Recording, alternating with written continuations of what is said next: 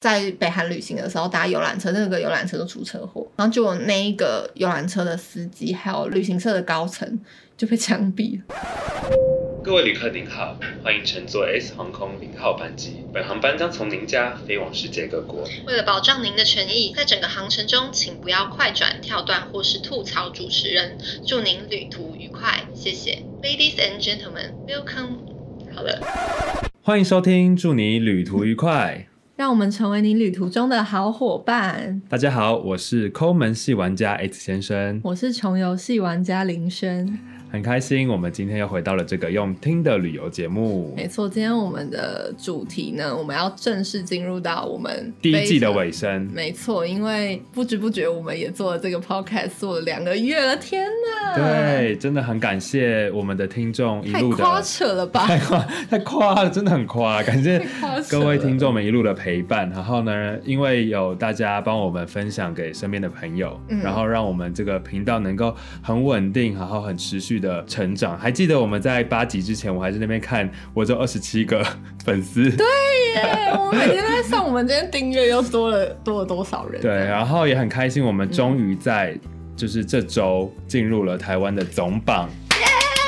太大声会爆掉。哦不好意思， 太大声，对对，所以我们很开心，因为呢，我们即将因为一季，我们给自己的一季的目标就是十呃十三集，嗯然后我们希望就是第一季可以成为是我们一个对于 podcast 这个平台熟悉，然后对这个产业熟悉，然后我们可以再经过更好的提升跟准备，然后第二季让它更更好这样子。所以其实我们前面几集都在铺梗，我们把我们最就是最精华、最精彩，精彩的片段放在我们最后。对，没错，所以我们今天也是为了要庆祝我们终于进入了台湾前两百大 podcast 的行列，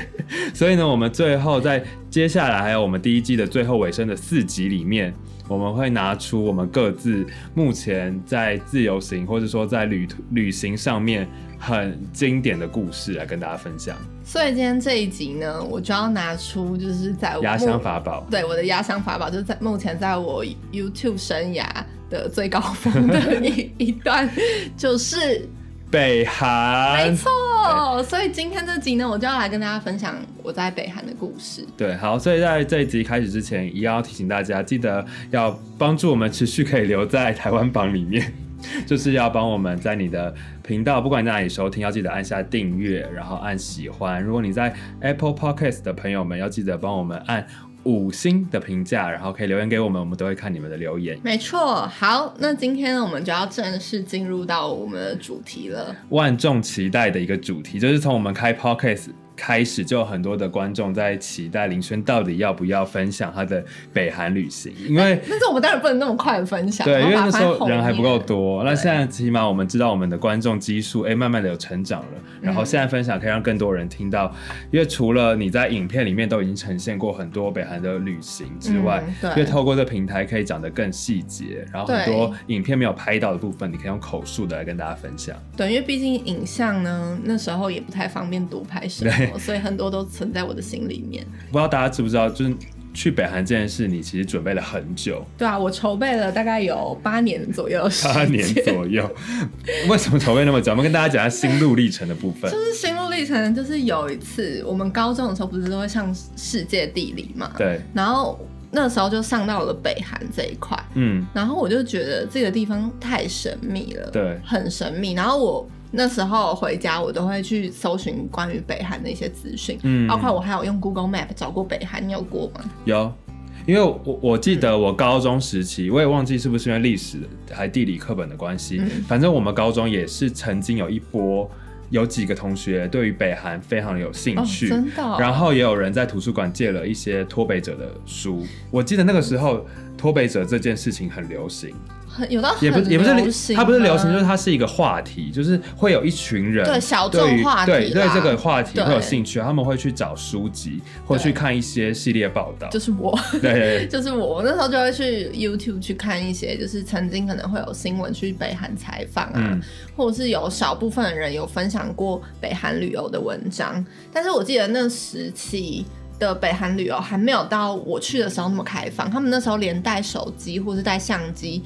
好像都不一定真的能够带进去。嗯，对，也不能真的拍那么多的东西。嗯然后也有去看过一些脱北者的一些呃报道之类的。嗯然后那时候我就觉得这个地方太神秘了，然后我就告诉自己，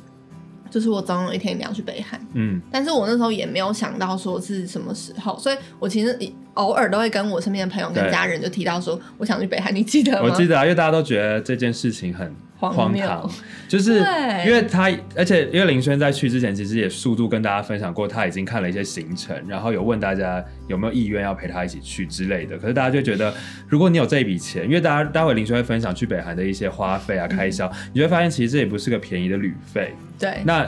我与其花这笔钱去北韩，我为什么不如把这笔钱拿去一些更休闲的度假空间？对，大部分人都会这样讲，而且我还记得我那时候就是有一次我跟我家人来吃饭，就是我爸妈、我哥都在，嗯然后我就跟他们讲说。哎、我要去北韩，我想去北韩。然后我爸妈跟我哥全部都说去什么北韩啊，浪费钱！大家真的是很认真的在嘲笑我、哎、嗯，他们就可觉以理得解。就是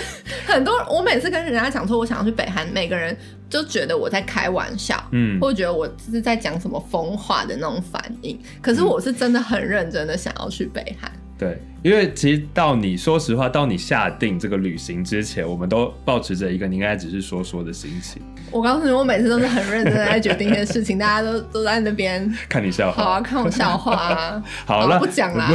不要讲了。所以你现在可以跟大家分享一下，那你行前到底做了哪些预备？好，就是其实我在行前我去查了一些资料，就有很多人都会问我说北韩到底要怎么去，嗯然后。他因为很多人，我发现很多人不知道北韩是可以旅游的地方，嗯，或者说对北大家不知道，其实现在去北韩这件事情已经没有以前那么的困难。对它可以，它有一很多的管道，嗯然后让你可以很便民的去到那边旅游，这样。对，就就是我我在这边可以跟大家讲，就很多人问我说，哎、北韩要不要特殊申请嗯或者是什么，到底怎么去的？我跟你讲，不用，你就是去找一个旅行社付钱你就可以去，嗯，就这么简单，就跟你去一般国家一样，你去找个旅行社付钱，他就帮你准备好所有东西就。跟着团去就好。对，就跟团，因为北韩只能跟团，他现在不能自助旅行。对。对，那我我记得我那时候有问你一个问题，就是我的疑虑啦，就是我也有上网查过这件事情，就很多人说去北韩有一个危险，就是你会因为你的护照上面印有北韩的出入境的记记录，以至于你在短期内不能去美国。请问有这件事吗？我告诉你，我们入境北韩呢，他不会在你的护照留下任何记录。哦，但你应该出发前有，或者有应该有人问过你这这件事吧？有，而且嗯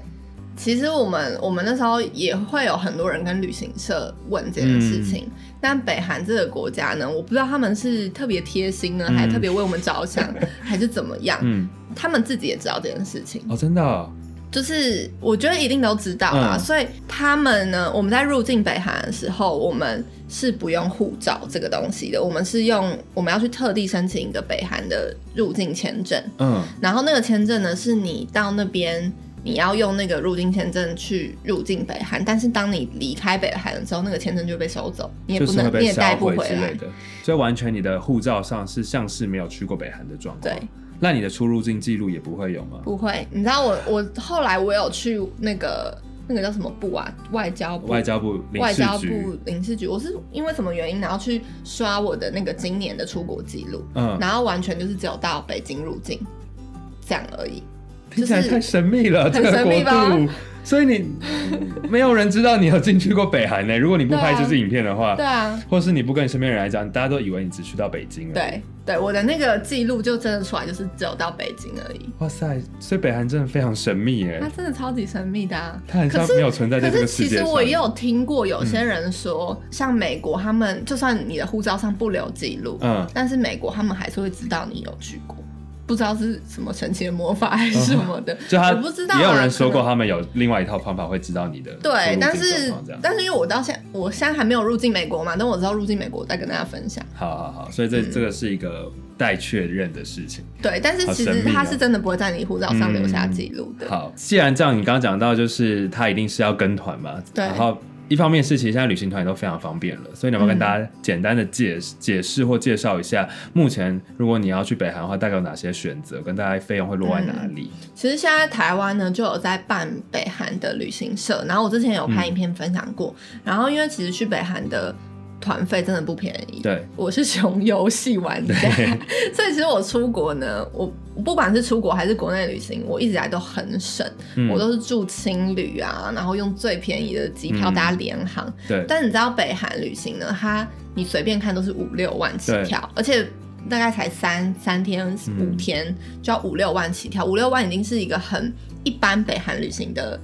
费用了。入门款，对，所以我那时候呢就没有这个钱，没有这个费用，还穷游戏嘛这样， 所以呢我就想说我要去一个最便宜最便宜的团，那最便宜的团呢就是大概落在三万九，快要四万这个费用。其实也不不不也不便宜不低耶。然后这对个费用呢，它是包含机加酒，它上面是写。呃，我们总共在外面的时间是五天四夜，但是其实真正在北韩的时间只有三个整天，因为我们嗯前后两天呢是在北京转转机的，嗯所以我们第一天就是先搭长荣，然后入境北京，嗯然后在北京住一个晚上，是然后最后一天呢，呃，隔天是到北韩待了三天，然后在最后一天再到北京转机这样子，所以它其实就是包含就是呃桃园机场到呃北北京的机票的机票跟北京到平壤，平壤到北京，北京回桃园机场的机票。你都是搭飞机，我都搭飞机，是不因是为有人也是可以从平呃可以搭卧火铺车进去？卧铺呢？就是另外一个行程它比较贵，所以我、哦，真的哦， 对。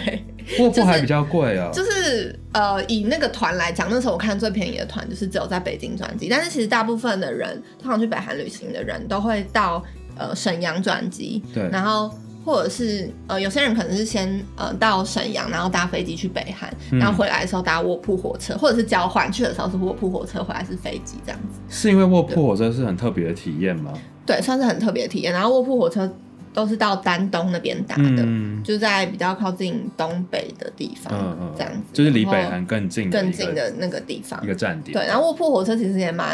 蛮特别的，我其实很想搭啦，我很想要下一次如果有机会去北韩 你的还话，想再去北韩？因为我这次其实去北韩有很多遗憾嗯没有做到，待会可以所跟大家分以享。卧铺火车也是一个选择，而且我我有听就是我。我有朋友也是有去过北韩，他是搭卧铺火车，然后他说他卧铺火车呢都是那个北韩的海关吗还是什么，直接打开你的行李箱，然后检查里面的东西，嗯你出境的时候。他说海关会看人，然后像我朋友，她就是一个小女生，是然后感觉很无害，海关就不会特别去检查她。呃，就是海关会抽查大家的行李啦。，对，然后或者是、嗯呃，你可以塞一些烟给海关，他就会特别不检查你的。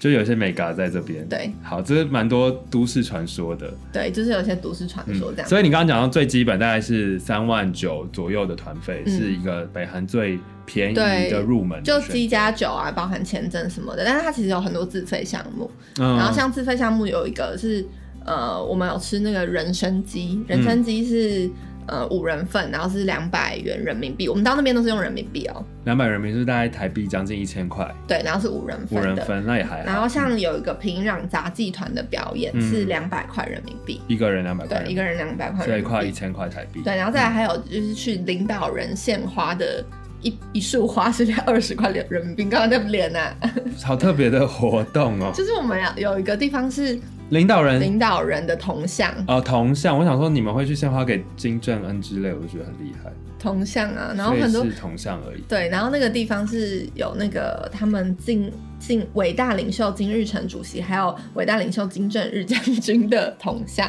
嗯然后很多你北确定你现韩在可人以一边笑着讲这这这三个人的名字呃吗？是不太好，再给你一次 机会。好，哎、那你不是说他们，你一入境的时候，他们就教你，就导游会一定会教你怎么念这三个人的称号，不是要把它对，背起就来吗？是导游会跟我们讲说这三个人称号是怎么讲，就是你要讲说伟大领袖金日成主席。嗯，伟大领袖金正日将军，嗯还有敬爱的金正恩元帅，你不能直呼说金正恩或什么金小胖之类的，就是很大嗯相当的侮不辱，敬对，相当对不敬。你就是真的是你讲了，我不知道发生什么事情。对，所以所以你连 title 都要背对，这样就是要把它记好。诶、也不一定要讲伟大的、敬爱的，但是导游他们自己会这样讲。啊但是如果我们要我们要讲的话，我们也不能直呼呃那个金正恩怎样怎样，啊我们要讲金正恩元帅，因为你毕竟你跟人家的身份地位不同啦，你不能对直呼人家的名字。没错。了解，然后最后还有个最经典的自费项目，也就是我这次留的遗憾，好哦就是他们有个阿里郎表演，它是一个万人的表演，有那个表演嗯非常经典呢、欸我有看到，因为我那时候你的影片之后，就很多推荐北韩的影片，嗯然后看到很多人都是去特别去开箱阿里郎表演，你知道为什么我没看到吗？为什么？因为那个阿里郎表演呢，啊它主要就是六月到十月这段时间嗯会、会有，嗯然后我就是刚好是去十十月底的时候去北韩，嗯那我就是为了那一个，然后我要去，我就是选在十月。十月底前赶快去，嗯然后那时候在行前通知的时候，旅行社也是跟我们讲说，哦，到时候会有这个啊，然后到时候会安排啊，然后结果我都缴完团费了，啊然后到出发前一个礼拜，领队就说北韩他们官方宣布阿里郎今年停演了。为什么？因为他们就是他们国家就是想说停就想停停就停，就是所以他也他不们会给你任何解释，对他就是停，他那一年就是演到就是我去的那去年就演到啊十月中，就这么巧，在你出发的前一两个礼拜就对停演，了，没错。然后这 OK 就是我留的遗憾。可是如果你要去的话呢，你只要去他们有演出的时间，他是强迫你去参加观光客吗？还是所有观光客，哦，所以你在那个时间点入境北韩嗯旅游的人，你必须要参加，而且他自费哦，自费你还要再哇塞多付八百块人民币。好霸气哦！不愧是北韩的，就是对他他既然要做表演，他就是要观众塞满他的观众对席，。他就是没有没有理由的。对，毕竟他就为了你演出，他不是演给他人民看，就是对啊要演观光客看，对啊所以你不去谁去？对，既然你都来了，你就必须要去看。真的，所以我觉得很有北这韩就作是风我很霸留的气遗憾。你下次要不要跟我去看？好，我们再考虑。那接下来呢，我们是不是该跟大家分享一下你在真正缴完团费了，然后也选择好你的自费项目之后呢，开启了这趟旅程的开端？对，我觉得印象很深刻，就是搭他们的， 我乱忘掉他们高丽航空对吧，搭他们的高丽航空。好，那我们就省略你从台湾到北京这段航嗯程，所以接下来就直接跟大家分享你从北京入境呃北韩的航班上面发生了什么有趣的事。嗯，那我们就是在搭，其实，在搭高丽航空之前呢，我一直都很期待吃高丽航空的飞机餐，嗯，因为我在网络上就看到很多，就是他们很多人分享说，他们飞机餐就是呃两个汉堡面包加一片冷料肉，冷掉的肉，嗯对，哦然后就是冷冷汉堡。然啊，后我就觉得太特别了，嗯很想吃吃看那飞机餐到底是怎么样子。嗯然后那时候我们一进去呢，我被惊艳到的是他们的空姐嗯，超正，哦我觉得真的是我搭了那么多次飞机，他们可以称上是全世界最正空姐。这么你这么赞誉他们的空姐，对他们，他们每个空姐身材都超好，然后嗯脸蛋也长得很漂亮，然后很有气质，很优雅，动作都很优雅。那你会感觉，因为大家对北韩有一个印象，就是北韩所有对外展示的人都会有一个很标志性的感觉是，比如说他们可能都长得同样的身高、嗯同样的身形，嗯，可能同样的长得差不多的脸蛋之类，嗯你会觉得他们有这种？我觉得，我觉得北韩的空姐跟海女海关嗯，真的有特别选的啦，因为、嗯因为我那时候印象很深刻，就是他们每个空姐都超漂亮嘛，然后直到我们下飞机要入境北韩的时候，他们有一排女海关走出来，嗯然后也都是脸蛋非常漂亮，很像在走秀一样走出来的感觉，就气势很强。嗯，然后真的就是他们一走出来，大家都会一直看他们的那一种，回头率很高的那一好种。难想象、哦，你就可以想象，就是就是应该说呃北韩把他们最漂亮，可以称得上就是走门面门面可以当 model 的人，嗯都拿去训练他们成为成为空姐跟海女海关。哦，但这这个蛮可以理解，就是他们真的很精心的挑选所有嗯，可以对外展示他们国家所有的人对事物，对他们都是经过挑选训练，然后把他们最好的一面呈现给国际人士看。对。然后那时候我在飞机上，其实我觉得一切都很新鲜，因为一走进去我就觉得好闷哦，我没有坐过那种闷的飞机。你说进飞机 吗？ 对，通就是常冷气会很强嘛，对，就会冷到有点像是，你知道坐飞机，通常像我去坐有的有一些小飞机对，他们就是一开冷气会很像，你会觉得你自己仿佛置身成为一个龙虾 沙拉，就是喜宴上的龙虾沙拉，为什么因为干冰开始从那个冷气口一直通 飞常出来飞机？上很冷呢、对可我走进去我觉得好闷哦、 然后呢？然后我就要把我所有外套脱掉。嗯，哎、你你上次去的时候北京还很冷，对不对？应该蛮冷的， 10十月月底啊，对啊就是我我有穿到羽绒衣了，嗯对， 我就觉得很热，但是没开冷气嘛，嗯，对，然后省电了对，然后后来他们在起飞的时候，嗯，他们的椅子一直在摇晃，摇晃的超大力的，我超怕的、嗯因为就是因为通常起飞都会摇晃，可是他们的摇晃程度是比一般摇晃程度还在更大。可是整个飞机一起摇晃，还是说你觉得那椅子没有被锁好的摇晃？我是看到整个我前排的椅子都在摇晃。就有一种微微松脱的对，感觉。然后因为其实感觉他们飞机上的设备没有到非常新，嗯，对，然后他们前面荧幕播放的那个安全宣导影片哦，嗯它里面出现的，就比如说要关闭手机啊什么，他们手机的形状还是那种我们大不是哥不大不是智慧型手机的那个图案。哦，对那这边就题外话，请问你入境北韩之后，你有看到他们当地人使用的手机吗？哦，他们都是用智慧型手机，哦没错。 ，OK，所以可只是那个安全宣导须知对对对对影对片没有更新。，对，然后可是我也有看到他们真的是用那种就是折叠黑色大的手机这样，哦，我有看到，但是其实大部分他们也都是用智慧型手机的啦。嗯，但因为是我在的地方是平壤，所以可能他们都市的人都是用智慧型手机，那他们也有网络，就是只是嗯他们自己的、北韩自己的网络这样子。嗯，对他们的手机也是自己的厂牌吗？还啊是对你有看到苹对，果吗？他们自己没有，哦没不有苹果不能不应该是不会靠苹然后果。所以照样正常的正常规范底下，就是用他们自己出产的东西，对对对还有自己的网络这样。没错，好，哎、可是题外话，我有、嗯就是我看到某一间餐厅的一间店里面，然后有用其他厂牌的的电脑。那时候我们我们就有团员，然后去拍，然后后来那个餐厅的人还冲出来叫我们把照片删掉。可我不知道，因为因为从一些影视作品的感觉，就是北韩还是有位阶之分的。嗯就是比如说，你今天如果你是高官的儿子，或是你你有一些身份地位，你是可以拿到跟一般人民享有不一样的权利。比我如想说，你可以出国游学，嗯，对不对？我想到一件事，对，因为我们那时候在北韩的时候，呃，北京转机的时候，其实我们前面就是一群北韩人，他们准备也是要跟我入们搭境同一班飞机入境。嗯然后那些人呢，他们一看就是高官的家庭，嗯他们有爸爸妈妈、小孩，然后他们每一个北韩女生都一定是穿高跟鞋，嗯，真的是你在路上哦。还有呃，导游啊，然后餐厅的人员都是穿高跟鞋，嗯，然后就是他们整个门面都会把自己的打扮的很正式，就是你不会看到他们有什么太休闲的嗯穿搭这样子。然后再来就是我在回程的飞机上，坐我旁边的是一个北韩人，他这边有有那个徽章，领导人徽章，他们每一个人都要有领导人徽章在胸口。是像《爱的迫降》演的那样，对，，就是《爱的迫降》就是演，就是真的是那样子。长得也一样吗？呃，对，就是他们他们其实是有分，呃，他们徽章有分，有分那种国旗形状的徽章，然后有圆形的，对，然后有些是只有一个领导人，有些是两个两个领领导导人人。嗯然后我们导游就是有说，呃，不同徽章是因为发的年代不同，但是政府都会发给你，然后每个人都一定要别在那边。嗯嗯嗯，我们再回到飞机餐的部分，因为我不是原本很期待可以吃到那汉堡嘛，对结果他那时候发的是三明治，那是冷的吗？是冷的冰的吗？围冰，好，那吃起来怎样？有符合你的期待吗？就是很怪，就是有符合你对于怪的期待吗。有，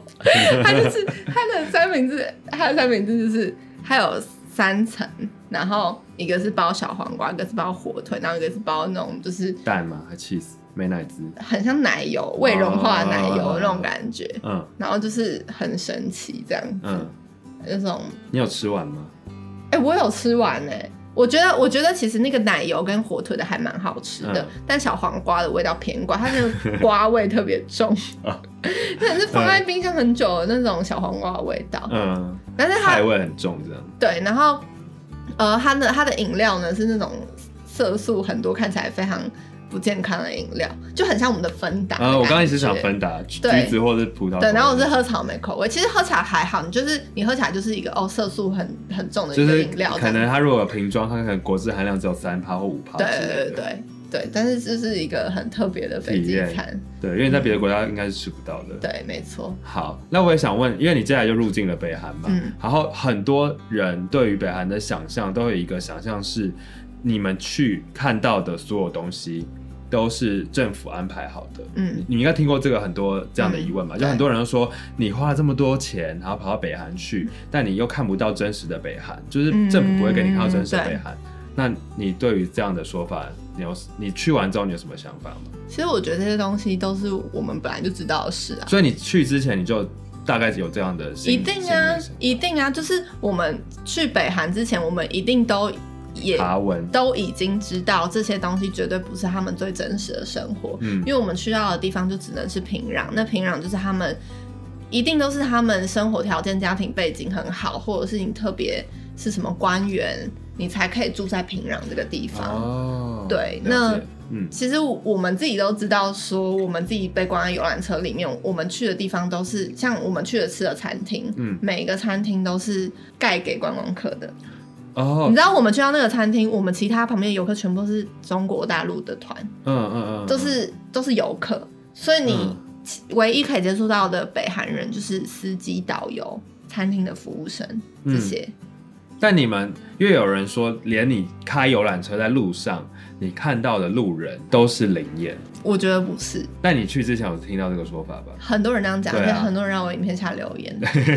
可是我觉得，我觉得不是。如果你要说，就是比如说我们去领导人铜像前面那些拍家庭照的，然后拍结婚照的是灵眼，我觉得那就算了。嗯，但是我觉得在路上看到的，我觉得不是灵验，因为他们看起来都是一些要去上班的人，然后哦甚至是我有看到一个景象，是我经过游览车经过一个理发厅，真的有人在里面剪头发那种，就很日常、很日常的那种景象。嗯那个景象也不是他们特地说要给观光客看的那种样子，就是嗯是我很仔细去看窗户里面我才看到的景象，就是一定都是在平壤生活的人，嗯，然后他们就在那边搭电车，然后也有看到学生放学什么的。了解然。后我觉得他们没有必要去演这些东西，因为的确嗯可能在平壤生活的人，他们就是这样子。嗯，但也对我觉得也像你刚刚讲到的，能够在平壤生活的人，其实就已经是北韩比较特别的一群人了。对他们的身份地位，对然后也因为他们的身份，其实他们应该对于自己该怎么样生活，有另外一套对于自己的标准。对，就是符合在这个国家呃嗯的嗯嗯思考逻辑跟国家门面底下的生活方式。对，然后或者是就像你讲，就我出发前一定会有很多人说，为什么你要花钱去看什么政府政府给你想要看的东西，嗯嗯嗯嗯或者是为什么要看一群去人那边，然后感感觉感觉你好像也没有也不好玩，然后也没有嗯玩到啊，然后为什么要去一个国家这么紧张，都没有度假放松的感觉？嗯但是我觉得呢，这些东西呢，其实我去我去之前都已经知道，跟加上我去这个地方本来就不是以休闲度假为目的，嗯我是以我想要。满足一个可能我自己对这个地方的好奇心，嗯或者我觉得这个地方很神秘，我就是想要一探究竟的那个心情去。嗯所以我当然不可能想要为了去这个地方，为了追求好玩、追求放松、追求度假去啊。嗯就这些都是你在出发前就知道的事，所以每一个去北韩的人，我相信他一定都是用这样的心情去的。嗯所以我们也不会觉得，对我们来讲，我们也不会觉得说我们花钱，然后去到一个让我们自己很紧张的地方，或让我们很害怕的地方。而且其实我觉得也不会很紧张哎、 其实我们在那边过蛮好的，嗯我们在那边吃很好哎、嗯，所以相对起来，其实你之前也在别的集里面讲过，其实北岸相对起来是一个很安全的地方嘛，对因为你们被保护的很好，对我们保护得很好，而且而且他也很怕我们出事，因为这个我就要讲到说，就是我遇到了一群很呃一件很可怕的事情。嗯反正就是我们那时候在入境要排队过海关的时候，那时候我们就看到一个景象，吓傻了我们所有的人。嗯就是有一群大妈，嗯他们已经出境了，已经过了那个海关了，嗯然后他们突然呢要闯再闯进来，然后我那时候我们就听到海关非常生气，就叫他出去出去，讲中文吗？讲中文，大妈还是硬要进来，为什么？然后后来他就说我要上厕所，因为里面有厕所，嗯外面没有，他已经过了海关的那个外面没有厕所，是嗯我们里面还没过海关的时候，里面有厕所。啊，然后，而且不是一个，是大概五六个大妈一起进来上厕所。后人然后海关很生气啊，叫他们出去啊。好疯哦，可是他们就是想要进来上厕所。然后我们那时候，我跟我的团员就在互看，我们觉得天啊，好可怕！怎么会有人对敢在这里这样子？然后他，但但最后他们还是进来了，就是他他们最后可能。有可能协调他们还是放放他们进来上厕所，然后结果他们进去上厕所的时候，我就看到有一些海关就是拿着那个窝机，嗯，然后就好像对很讲机很生气，然后不知道讲了什么，就是嗯讲他们的语言这样子。然后后来等那群大妈上完厕所之后呢，他们出来，然后海关就说：“来，你们过来。”然后要了他们的，要跟他们要他们的所有的签证，嗯，然后一叠签证这样子。然后后来呢，他就把他们带到旁边了，他说：“你们全部都过来。”然后带到旁边，然后我们全部人都这样，怎么了发生什么事？好紧张哦！对啊因为我们当时好其实疯哦，因为当你知道吗？当你入境这个国家的时候，你就觉得一切都要非常安分、非常乖。没错，而且我们前几集有提过啊，海关是有最大权力的一群人呢、在对特别在国国与国的边境之间，对就是他是可以随时把你遣返的，对而且何何况你今天是在北韩这个国对家、， 重。点是你在北韩这个地方，哎对你还敢这样子？对啦，生理需求的确是很非常前面的需要被满足的部 分，可是可是对他们在生理需求跟他们的生命选择了生生理理需求这一点，可是你知道后来他们怎么样吗？嗯就是后来我其实也不知道他们发生了什么事，然后对我们就自己先就是入境了这样子。可是我后来就有一直在观察，就是往那个大妈的方向看看他嗯们最后到底怎么样。然后后后来呢，我们也是入境了，但其实，在后几天的行程，我们都一直不断看到那群大妈，他们继续旅游了，他们成功进来了。哇，对，所以然后后来 后来听说，嗯后来听说他们每个人被罚了五百块人民币。其实你知道，他们也很难去遣返他们，你知道吗？因为你知道，在北韩，像比如说我们要回程的时候，嗯我们要托运行李，嗯都等超级久，然后等到我们的那个时间都快来不及，就是飞机起飞的时间来不及。然后后来我们的领队，台湾领队跟我们讲说：“你放心啦，他一定会等我们，飞机一定会等我们。”嗯因为他不可能把我们留在这边。嗯，然后后来想一想说，也对，因为他们飞机就那几班，他不可能把我们留在哦机场过对夜啊。耶，北韩这个国家不可能把我们留在机场所以过他夜。就是你就得跟着团走，对，我就跟哦你再着跟团走，团因为离开，啊因为我们就是我们就是一团人要回去，所以飞机一定会等我们，所以就跟说，比如说你入境不了，他也不可能真的把你遣返回去，你知道真吗的很安全的这个团，对啊就，他想办法就是让你来，在一定要让你走，而且他他来也是赚你钱啊呐、而且这种是北韩跟中国关系那么好，他其实也不太会对游客怎么样。嗯说真的，他们真的不太会对游客怎么样，他们想要你来都来不及了。嗯，因为我之前有听过，就是我的领队有跟我们讲一个故事，就是嗯曾经有一团也是中国团的团客，嗯然后可能在北韩旅行的时候搭游览车，那个游览车就出车祸，嗯然后就出事，然后可能有些人有过世还是怎样之类的，嗯然后就有那一个游览车的司机，还有旅行团的高旅呃旅行社的高层就被枪毙了。嗯，所以可见，就是他们其实是很在意游客安全的，一定，因为他们真的对很在意他们在国际间的形象，对，所以对他们所有东西，就像刚刚提到，就是他都希望能够呈现他最好的一面给大家知道，他嗯们其实是一个很好的国家的形象这样子。没错。好，所以今天我们就是跟大家分享了。在北韩的行前的部分，就对是从铃声预备了八年之久， 好好期待了八年，然后好总算久哦真的还好你去，但也还好你去年有去哎、不 然哦一今年的局势，对你真的不知道你什么时候还可以对，再踏入。而且你知道我我我很幸运，就是我刚好是十月底去回来，我就出影片，然后然后就爱的爱的迫破降》就爆红，对，然后就很多人因为《爱的迫降》然后看到我影片这样，嗯我，觉得哇，一切都是天时而且我觉地利得人好处和是因为有爱的迫降，让更多人对北韩有一些画面的好想奇象。，因为、嗯因为在《爱的迫降》之前，大家听到北韩根本就觉得干嘛要去，但对是很多人因为《爱的迫降》很想去北韩旅因为以游、为哎都可以找到金正赫，但是你们想知道北韩的男生真的长什么样子吗？请去看你的影片对，。请去我那边。 对，好，所以呢， 欢迎大家听完这集 podcast 之后，可以进 YouTube 搜寻林轩北韩系列影片，你对我们这一集分享内容就会更有想象。没这样。错，然后我们下一集呢，也会再请林轩更深入的分享他在北韩三天两夜的所有行程，没然错后跟所有大家对于北韩的想象，就他也会一一的为大家，不管是要解答迷思，嗯或是告诉大家北韩真实的面貌到底长什么样子。或者大家可以在影片下面留言，希望我可以分享什么哎、。对，可以留言，因为我们下一集会是改天再录，所所